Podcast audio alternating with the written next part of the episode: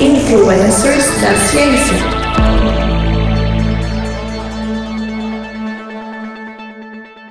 Querido e querido ouvinte do Bridem, aqui é Igor Alcântara estamos começando mais um episódio do podcast Intervalo de Confiança, uma distribuição uniforme de pensamento crítico. Hoje é o episódio número 56, é um episódio do Influencers da Ciência, onde hoje vamos falar sobre Pasteur. Mas Igor, é Pasteur de carne ou de queijo? Não é Pasteur nem de carne nem de queijo, é de calabresa? Não, estou brincando. A gente vai falar hoje sobre Louis Pasteur, mas só uns pequenos recadinhos, e é pequenos mesmo, gente, é coisa de um minutinho só, então nem vale a pena você adiantar. Primeiro, lembrar vocês para nos seguir nas redes sociais. A gente tem poucos seguidores nas redes sociais, apesar de a gente já estar tá com a média aí de um pouco mais de 40 mil ouvintes por semana, é bastante gente, mas a grande maioria de vocês não nos segue nas redes sociais, então vamos lá, ajude a divulgar nossas redes sociais e siga você também. Então, tanto no Twitter quanto no Instagram, nós estamos como iconfpod,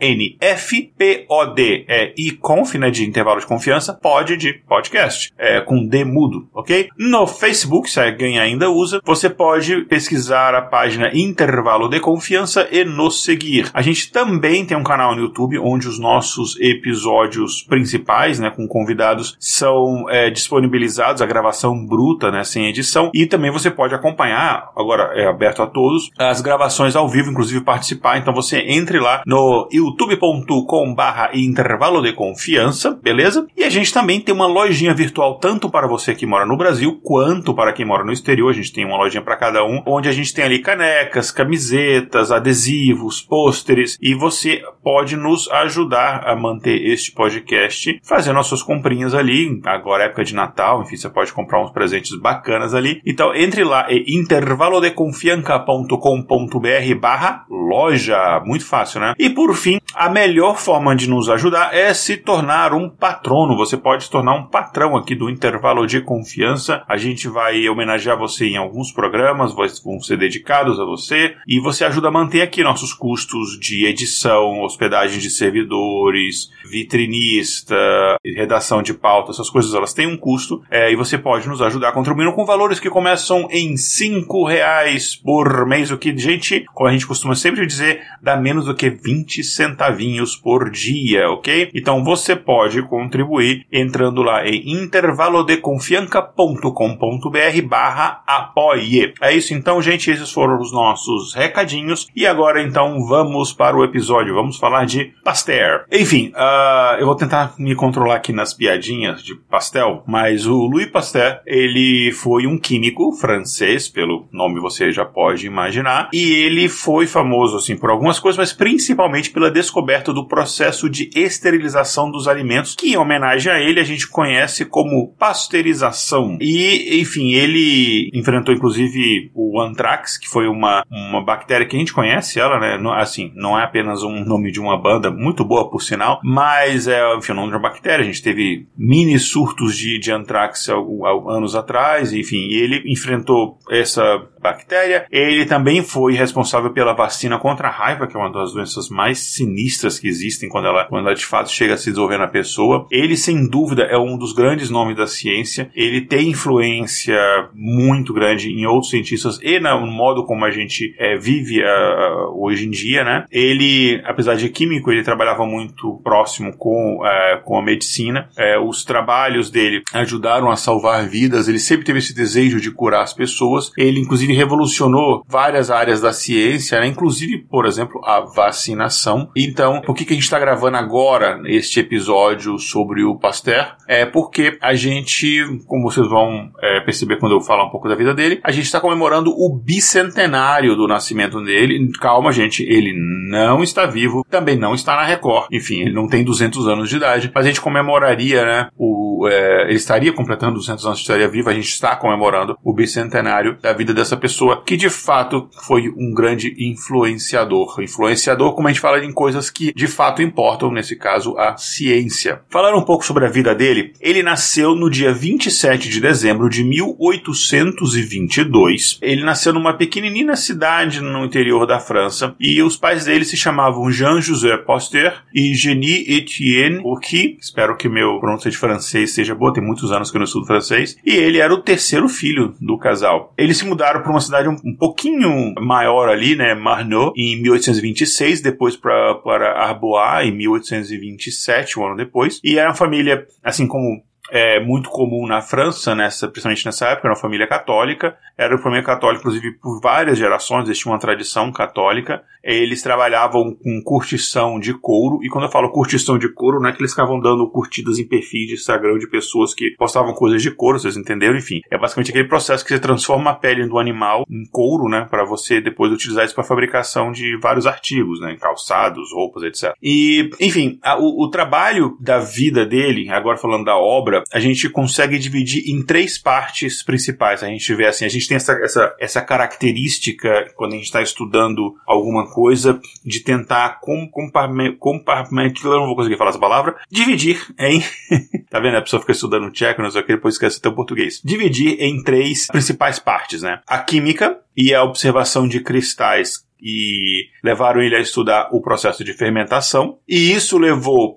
inclusive, o que eu mais conheço o Pasteur não é nem pela pasteurização, mas o que eu lembro quando estudei, assim, criança ainda sobre ele, quando meu tio, que era cientista, me falava do, do Pasteur e tal, era que ele, ele, isso aí levou ele a, assim, e várias outras coisas que foram em sequência, é, levou ele a refutar a teoria da geração espontânea, né? E, enfim, que isso era o que se acreditava na, na época. A gente pode falar falar um pouco sobre, sobre isso, né? Mas, e, e, e é, é, aquela coisa, quando Newton falou que ele só enxergou tão longe, Newton, assim, um dos meus maiores ídolos na, na, na ciência, assim, ao lado de, sei lá, Claude Shannon e, e Maxwell e poucos, assim, o Newton falou que só enxergou tão longe porque ele se apoiou nos ombros de gigantes. Então é isso, às vezes, muitas descobertas, ou a maioria delas, elas só é, são possíveis porque existem outras descobertas anteriores, que às vezes não são não, tem, não tão grandiosas, mas a soma dessas pequenas descobertas gera algo mais grandioso. No caso aqui, era uma coisa grandiosa, porque era uma visão de como a gente enxerga a geração da vida, principalmente a, a vida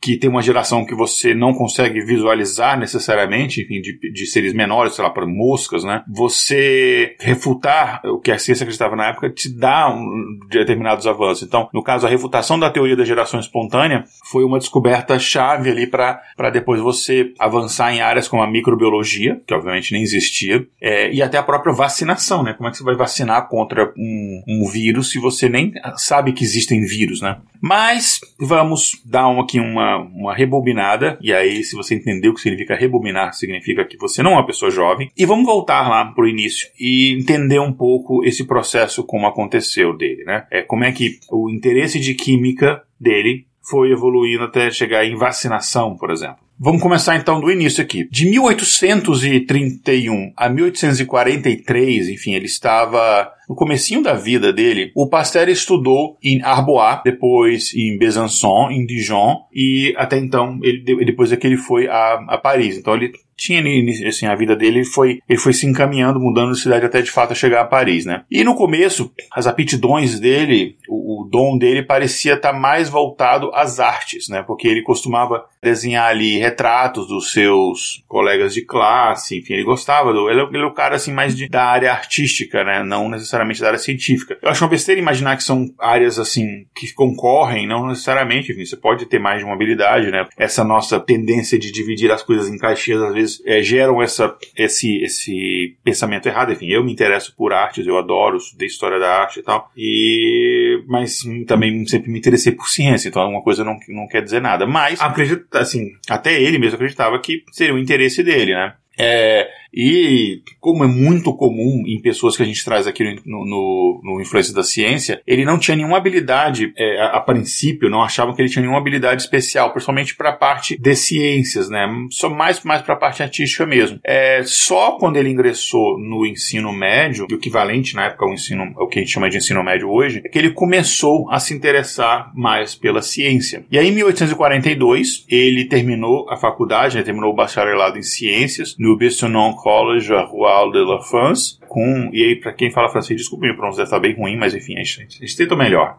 aqui para vocês. E ele, inclusive, se graduou com honra, né? Isso é uma coisa que algumas faculdades aqui nos Estados Unidos têm, não sei se do Brasil ainda tem esse tipo de coisa, quando você se gradua com honras, você atinge determinados é, critérios, né? De nota, de participação em projetos especiais, de crédito extra, algumas coisas assim. E ele se graduou com honras em física, matemática e latim. Lembrando que na época latim era a linguagem da ciência, né? Era como você escrevia os artigos científicos e divulgavam eram em latim. E aí, de 1844 a 1847, começando ali dois anos depois da formação dele até 1847, ele estudou na famosa École Normale Supérieure em Paris. E em 1845 ele se tornou então, terminou o mestrado dele, se tornou mestre em ciências. E em 1847, ele dois anos depois, imagine só como é que é, era bem diferente na época, né? Ele terminou terminou o doutorado dele, se bem que na Europa é um, é um pouco diferente mesmo, é mais, é mais curto o, processo. Mas enfim, ele terminou o doutorado dele e ele se tornou então doutor é, em ciências pela École Normale de Paris. E em 1800, de 1848 a 1840 a 1853, ele ensinou física numa escola de ensino médico lá em Dijon e química na Universidade de Estrasburgo, na,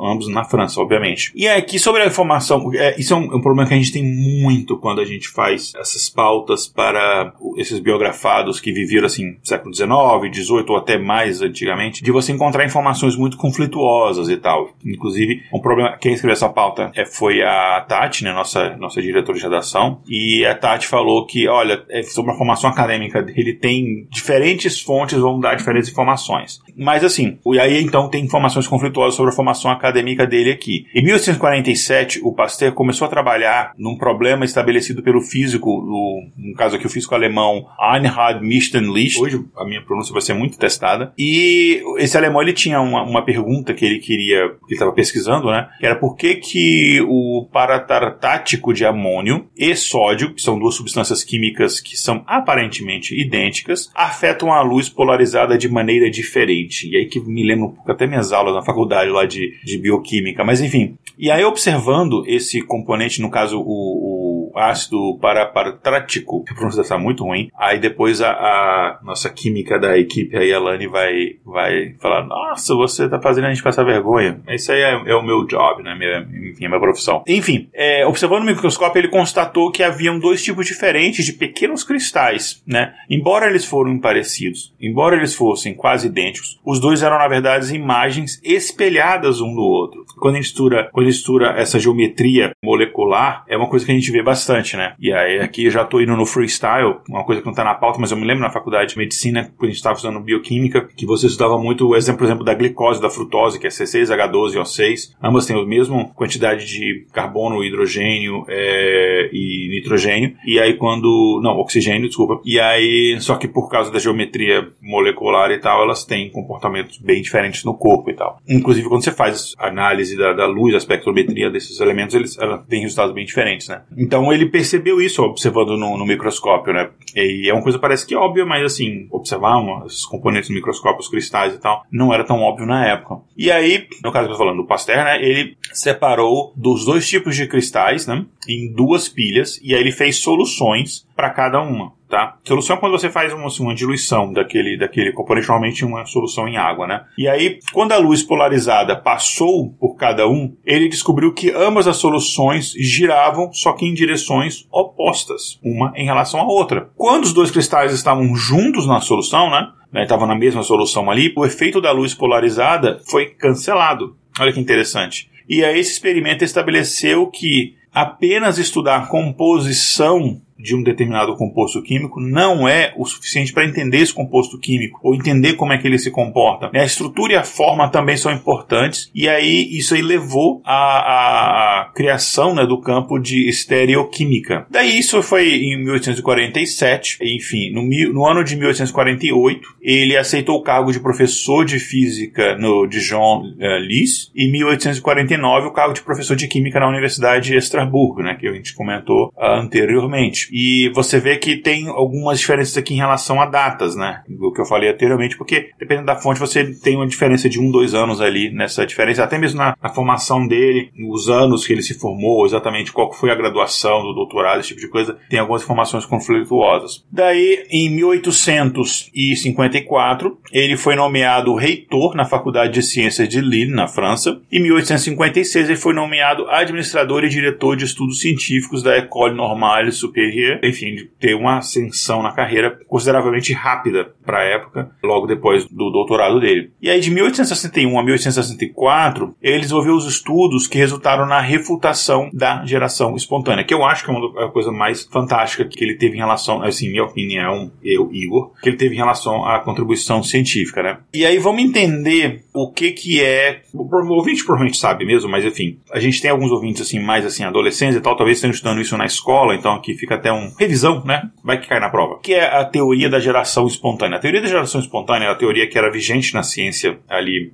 até metade ali do, do século XIX, e basicamente acreditava-se que determinados organismos, de, de, determinados seres vivos, eles eram, eles nasciam, eles eram gerados de forma espontânea, porque você não, não via, eles havia uma teoria de que a forma de geração de vida de animais superiores, tipo, por exemplo, aves, mamíferos, era diferente de, de por exemplo, insetos, né? Ou até mesmo de determinadas espécies de mamíferos menores, porque eles não viam, sei lá, duas mosquinhas transando e a mosquinha ficando grávida, nascendo bebê, e aí o mosquinho pai tirando foto, emocionado, e um monte de mosquinhas curtindo no Instagram da mosquinha. Eles não viam isso acontecer, então eles não achavam que era assim que acontecia. A gente sabe que tem diferentes formas de reprodução. A reprodução sexuada é uma das formas que existem. A gente tem reprodução assexuada, a gente tem é, divisão celular, a gente tem outras formas, mas geração espontânea não é uma dessas formas de você é, criar novos organismos, né, novos seres. Mas é o que se acreditava. Então tinha teorias de você deixar uma carne apodrecida num local, aquilo geraria espontaneamente mosquinhas, porque eles viam lá que tava aquela carne, de repente ninguém via nenhuma mosca ali. É assim, e aí de repente da carne saiu um monte de mosquinha. Como é que pode? Ninguém viu essa mosquinha sair da barriga, né? Enfim, reprodução, impressa, auditável. Não, tô brincando. Enfim, então acreditava é isso era isso que se acreditava, porque não havia este conhecimento do mundo microscópico, tá? Não havia esse tipo de conhecimento. Então, é, por mais absurdo que, que pareça, era isso que, se, que a ciência acreditava. E aí o, o Louis Pasteur ele demonstrou que o processo de fermentação ele é causado pelo crescimento de microorganismos e que o crescimento de microorganismos em caldos nutritivos não se deve a geração espontânea. É, se tá ali, alguém colocou. Aquela história, né? Se Jabuti tá em cima do toco, alguém botou ali. É a mesma coisa. E aí, é uma das experiências várias que ele fez é o seguinte: ele expôs caldos fervidos ao ar e em vasos que continham filtro para evitar que todas as partículas passassem para este meio ali, para essa solução de crescimento, né? De micro-organismos. E mesmo em vasos sem filtro algum, mas com entrada de ar por um longo tu, é, um, um tubo bem longo e cheio de curvinhas né? Que não permite a entrada de partículas de poeira passar, porque essas curvinhas assim, como se fosse um sifão e um fio fazendo um filtro, né? E aí nada crescia nesses caldos. E aí pensava, uai, se é geração espontânea, por que, que não gerou nada aqui? Então, a conclusão óbvia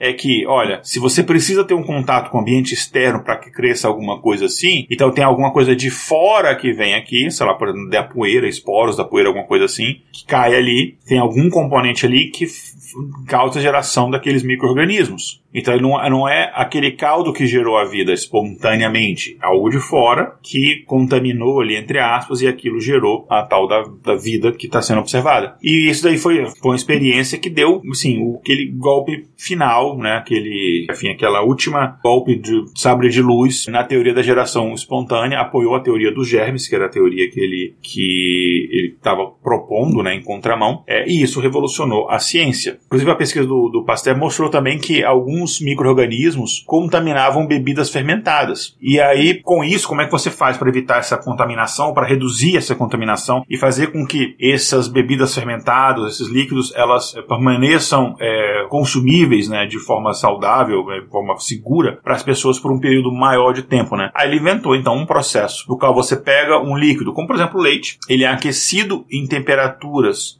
altas para matar a maior parte das bactérias e fungos que estão presentes ali, né? E aí depois você resfria este mesmo líquido a temperaturas para matar o restante que sobrou daquelas bactérias, ou a grande maioria ali. É porque tem algumas que são mais resistentes ao calor, outras são mais resistentes ao frio. E aí, tanto ele, né, o, o Pasteur, quanto o Claude Bernard completaram esse primeiro teste ali no dia 20 de abril de 1862 e esse processo, então, ficou logo depois, em homenagem a ele, conhecido como processo de pasteurização, é, em homenagem a Pasteur. E aí, em 1862, ele foi eleito para a Academia de Ciências na França. Em 1867, ele ajudou o Joseph Lister a desenvolver a cirurgia asséptica, aquela cirurgia. Veja só, gente, acredito, não, não se sabia que você fazer uma cirurgia num ambiente limpo, lavar as mãos, é, um ambiente o mais esterilizado possível, não se sabia que isso era bom para o paciente aumentava a chance de sobrevivência e reduzia as chances de contaminação, de, de antisepsia, etc. Então, ele ajudou o Lister,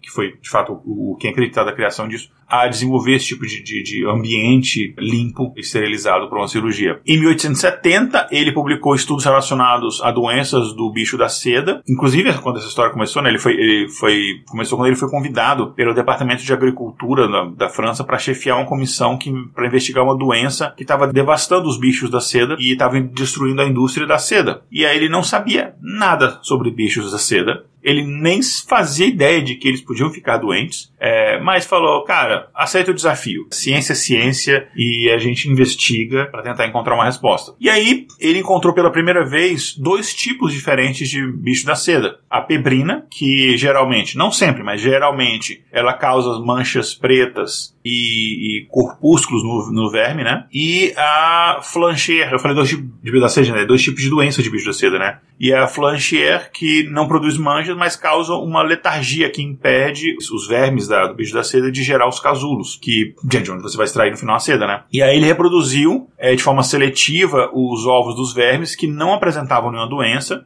E aí ele foi capaz, então, é, enfim, de uma basicamente de uma seleção artificial, de produzir vermes saudáveis e mostrar aos criadores de bichos da seda como é que eles conseguiriam identificar e eliminar os vermes que, não, que estavam doentes, né? E aí isso fez que, com que o problema fosse resolvido, não só na França, mas também em, em outros países europeus, como a Itália, por exemplo. Ele também descobriu a anabierose, que em alguns organismos pode desenvolver e eles podem viver sem oxigênio, foi uma coisa que ele descobriu. E o trabalho é, do Pasteur sobre doenças inclui inclusive um estudo sobre a cólera de galinhas, que até ler essa pauta eu nem sabia que, que tinha, né? E aí, enfim, durante um, esse trabalho, uma cultura de bactérias acabou estragando e acabou que ele não conseguiu é, introduzir a doença em algumas galinhas que ele estava ali infectando, né? Por causa do experimento que ele estava fazendo. E ao estudar as galinhas saudáveis, ele descobriu que ele não poderia infectar elas mesmo com bactérias novas, digamos assim, né? E daí ele pegou essas bactérias enfraquecidas, porque as bactérias enfraquecidas, né, dessa solução que tinha meio que estragado,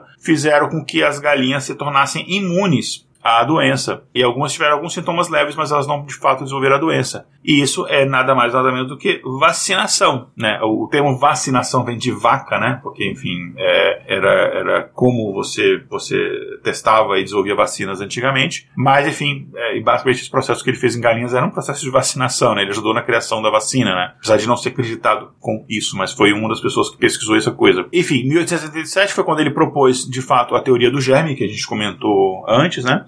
Em 1879, ele descobre a imunização contra a cólera das galinhas, que eu acabei de citar. Em 1881, ele acabou tendo, fazendo experiências bem sucedidas sobre a vacinação de ovelhas e vacinando elas em doenças como, como antrax, por exemplo, que dá em animais. Muitas doenças dão animais também, como gripe, etc. E é daí que elas chegam nos humanos, né? elas acabam fazendo um salto de uma espécie para outra. Né? Em 1881, ele foi condecorado com a Grand Cruz, que é a mais alta distinção da Legião da Honra. E em 1882 foi eleito pela Academia Française de Ciências, como eu comentei anteriormente. E aí ele estava, já nessa fase da vida dele, fazendo bastante pesquisas nessa área de vacinação. Em 1885, ele estava estudando é, animais em busca de uma vacina contra a raiva. Apesar de não ser uma doença tão comum, né? É, os efeitos dela eram, são até hoje muito graves e assustavam as pessoas. Até hoje, se você for mordido por um animal que tenha raiva, você se infectar e você não tomar a vacina a tempo, se você não for medicado a tempo, e são poucos dias a janela que você tem para conseguir se tratar, é incurável. Inclusive, a coisa mais perto que a gente pode ter de um Walking Dead da vida é a raiva. É,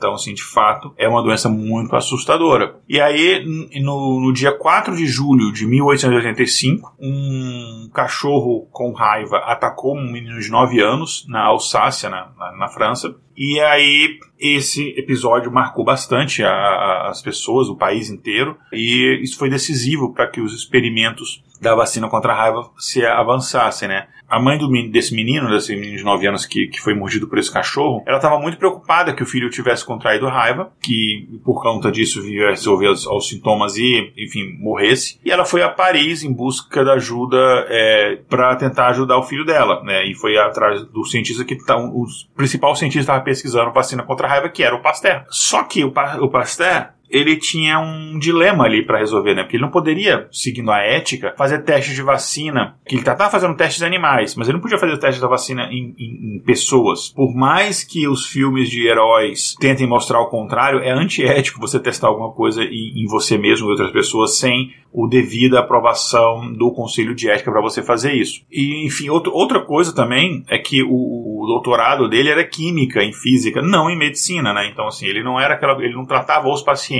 Mas ele ficou comovido com a situação do menino e aí ele teve uma, fez uma reunião com dois médicos, é, o Alfred Vupin e o Jacques Grancher, numa reunião, inclusive, dali da Academia Francesa de Ciências. Eles também ficaram impressionados com o caso do menino e eles viram a necessidade de você, enfim, fazer alguma coisa rapidamente, porque o menino ia morrer. A ideia, o, o, o, que, o que fez eles tomar a decisão de testar a vacina na criança mesmo assim é que a morte da criança era, era inequívoco que ela estava com raiva. A raiva, ela, se você não tratar, ela mata praticamente 100% das pessoas. Então a morte, morte dele era inevitável. E eles tentaram, cara, não tem nada o que fazer. Esse teste a gente já testou em cães várias vezes, ele funciona, vamos testar. Né? E aí, enfim, os, os médicos presentes na, na, reunião, os amigos dele, acabaram concordando. E aí, no dia 6 de julho, né, dois dias depois do menino ter sido atacado, eles aplicaram a vacina. É, enfim, tinha ali, um pouco mais ali, né? Tinha quase três dias já. E o menino se curou. O menino sobreviveu e adquiriu inclusive imunidade contra a raiva. Inclusive, esse mesmo menino mais tarde foi contratado para trabalhar como puteiro do Instituto Pasteur, né? E esse menino, o nome dele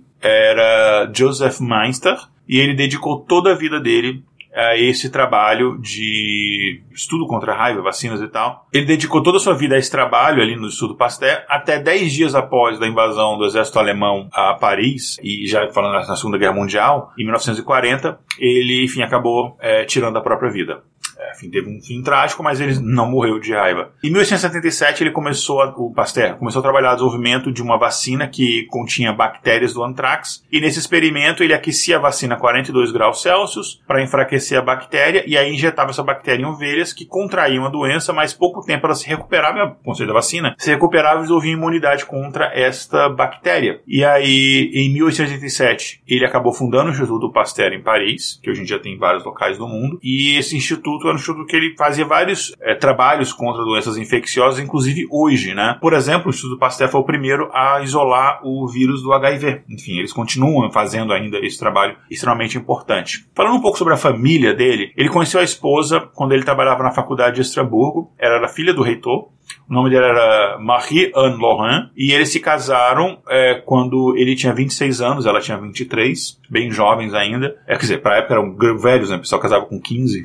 E ela se tornou assistente científica dele, indispensável para as pesquisas dele. E acabaram se casando em 29 de maio de 1849. Eles tiveram cinco filhos. Em 1850 nasceu a primeira filha, Jeanne, que faleceu aos 9 anos de idade, infelizmente, com febre tifoide. Jean Baptiste, o segundo filho do casal, nasceu em 1851. Em 1853 nasceu Cecile, que também faleceu na infância, com 12 anos de idade, também de febre tifoide. Cinco anos após o nascimento de Cecília veio, então, é, Marie-Louise. E em 1863 nasceu a quinta e última filha do Pasteur, a Camille, que faleceu aos dois anos com câncer no fígado, que é uma coisa muito incomum em crianças, né? Então, dos filhos do Pasteur e Marie, apenas o Jean-Baptiste e a Marie-Louise chegaram à, à, à, idade adulta. Então, dos cinco filhos, só dois chegaram à idade adulta. Inclusive, acredita-se, alguns biógrafos, que a morte prematura de três filhas pode ser uma das coisas que motivou ele a trabalhar na cura de doenças, né? Inclusive, duas ele morrendo ali de, de febre tifoide, né? O que é febre tifoide? Vamos dar uma pausa só pra gente entender, né? A febre tifoide é uma doença, ela é bacteriana, uma doença aguda, ela é causada pela salmonella entérica, do sorotipo TIF, e tem, uh, enfim, acontece em enfim, qualquer parte do mundo. E ela está associada, hoje em dia, a baixos níveis socioeconômicos, principalmente regiões que você tem condições muito precárias de saneamento básico, de higiene pessoal, mesmo questões ambientais. Né? Então, hoje em dia, mas na época, era uma doença bem mais comum. O Pasteur ficou parcialmente paralisado desde o final da década de 1860. No entanto, ele permaneceu num bom estado de saúde até 1886, quando a controvérsia lá sobre o tratamento da hidrofobia, no caso,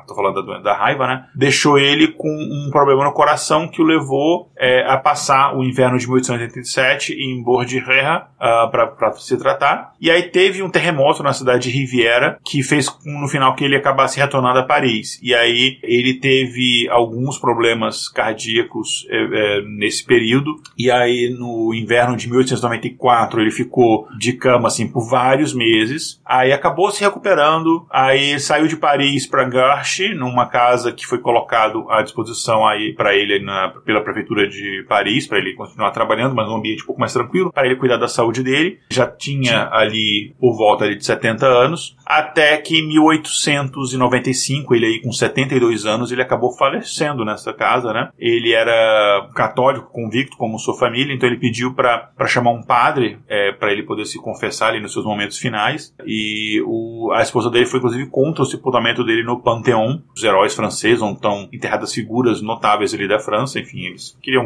enfim, um túmulo normal assim da família. O Pasteur foi tão importante pra, já era, ele era reconhecido já em vida na época, né? Que as, as cerimônias do funeral dele foram realizadas no Palácio de Versalhes, no caso no dia 5 de outubro de 1895, é, com honras de, de funeral de Estado. Isso era a importância dele para a França até hoje é e para o mundo, né? O cortejo fúnebre saiu da Basílica de Notre Dame até o, o Palácio de Versalhes. E aí o, os restos mortais dele foram encaminhados a uma, uma cripta que foi construída no Instituto Pasteur de Paris e é onde lá está o túmulo dele. Né? O Pasteur ele foi um dos maiores cientistas de todos os tempos, um dos mais importantes. Assim como vários outros que a gente trouxe aqui, ele conseguiu conciliar o amor pela ciência com a fé dele em Deus. Enfim, não, eu, como eu sempre falo, não são coisas que precisam ser antagônicas. Na hora que ele estava executando a ciência, ele se preocupava com a ciência, mas ele tinha a fé dele de que é uma coisa de foro íntimo, né? na minha opinião. Enfim, é, então mais uma vez, a, a, religião e ciência, eu, na minha opinião, não precisam ser inimigas. Tipo, cara, é,